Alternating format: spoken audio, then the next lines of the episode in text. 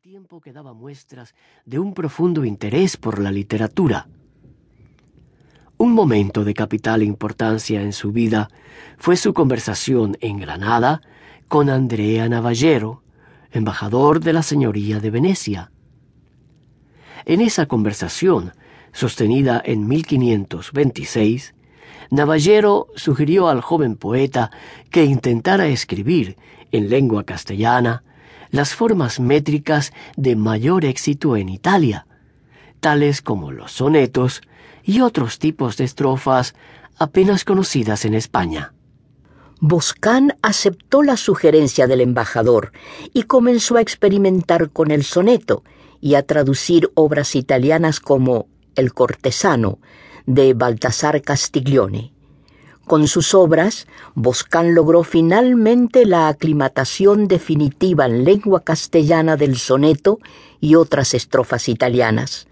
Sin ese aporte, no existirían quizá los sonetos clásicos que figuran entre las joyas más brillantes de la literatura hispana. Uno de sus versos más famosos es el Soneto 81. Un nuevo amor un nuevo bien me ha dado, ilustrándome el alma y el sentido, por manera que a Dios ya yo no pido, sino que me conserve en este estado. A mi bien acrecienta el mal pasado, tan sin temor estoy de lo que ha sido, y en las hierbas compuestas que he bebido, mi fuerza y mi vivir se han mejorado. Anduvo sobre mí gran pestilencia hasta matar los pájaros volando y casi cuanto en vida fue criado.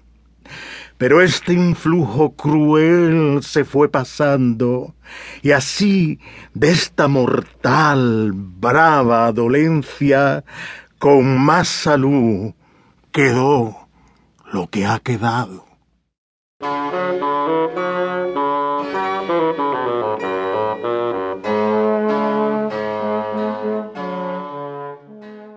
El poeta considera que su nuevo amor es tan poderoso que puede beneficiar no solo su alma, sino también su fuerza y su vivir.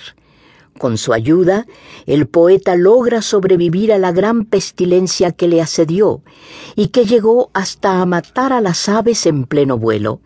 Y ahora se siente incluso con más salud que antes, debido a la presencia del ser amado. Otro soneto muy conocido de Boscán es el siguiente.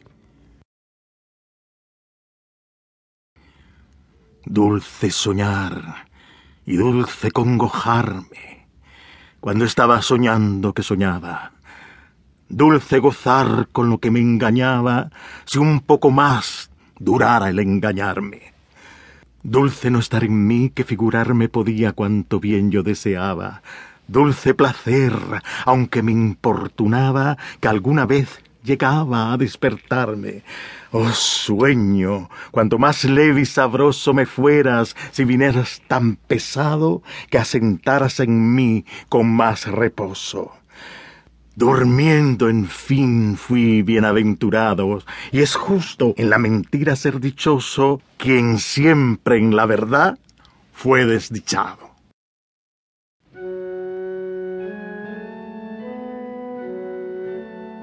Es este un elogio al sueño, al que solo pide que sea más reposado, es decir, que le domine por más tiempo con su dulce gozo. El último terceto, en que contrapone la dicha de la mentira a la desdicha de la verdad, es una de las estrofas más logradas del autor.